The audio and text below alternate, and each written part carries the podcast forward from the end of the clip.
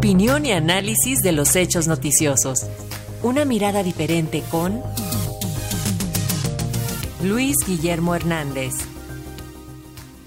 El, líder del Frente Nacional Anti-AMLO, Gilberto Lozano, insultó a Lili Telles y retó a Ricardo Salinas Pliego por defenderla. Esto luego de que la senadora del partido Acción Nacional no asistió al mitin del líder del Frente el pasado sábado 3 de septiembre en el Monumento a la Revolución. El empresario de Televisión Azteca, Ricardo Salinas Pliego, salió a respaldar a la senadora panista, señalando que la antes eh, periodista no necesita que la defiendan. Sobre este pleito entre el Frena con el eh, PAN, ahora nos comenta Luis Guillermo Hernández. Adelante, te escuchamos. Muy buen día.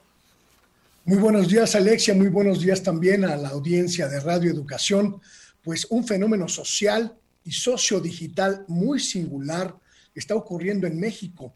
La exhibición pública llana, sin filtros, de pugnas y peleas entre personalidades de las élites empresariales, políticas y sociales en el país.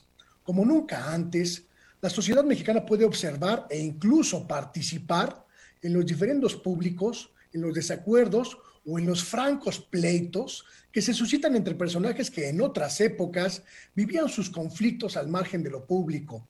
El caso más singular, como ya mencionan ustedes, por revelador y por estridente, es sin duda el del empresario Ricardo Salinas Pliego, dueño de la segunda televisora privada más importante del país, TV Azteca, quien, desde su cuenta personal en Twitter, arroba Ricardo B. Se ha convertido en un verdadero pugilista del ámbito de los espacios sociodigitales. Y este caso es muy singular, no solo por el tono discursivo que el empresario ha elegido para comunicarse a través de sus redes, un lenguaje llano, a veces francamente vulgar, con el que interactúa por igual con gente común o con personalidades públicas. Lo que ha ocurrido esta semana, que bien reseñan ustedes, ha sido verdaderamente un extremo. El líder de la organización ultraderechista Frena, Gilberto Lozano, lanzó una expresión sumamente procaz y ofensiva contra la senadora Lili Telles, ex empleada de Ricardo Salinas Pliego en su televisora, de quien dijo frases francamente impronunciables en el respetable espacio de radioeducación, pero que están relacionadas con los usos diversos de una fruta, el plátano por la respuesta, la respuesta de Salinas Pliego a esa vulgaridad machista y misógina, lejos de ser la manifestación de un hombre honorable o serio o sobrio, ha sido exactamente en el mismo tono y al mismo nivel de vulgaridad original que profirió el ultraderechista.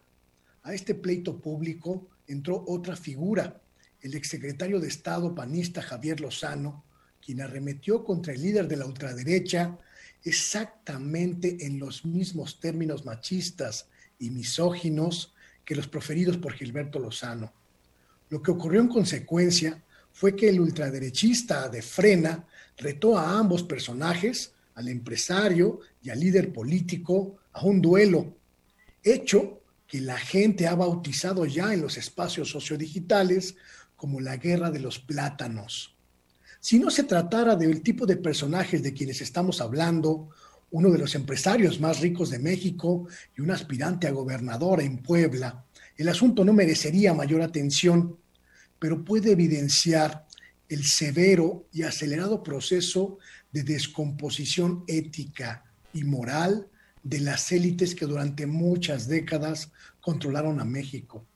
Conocer de primera mano las carencias formativas, educativas, morales de estos personajes no hace sino esclarecernos en muy buena medida por qué nuestro país necesitaba una urgente, muy urgente sacudida en sus viejos paradigmas sociales y también institucionales.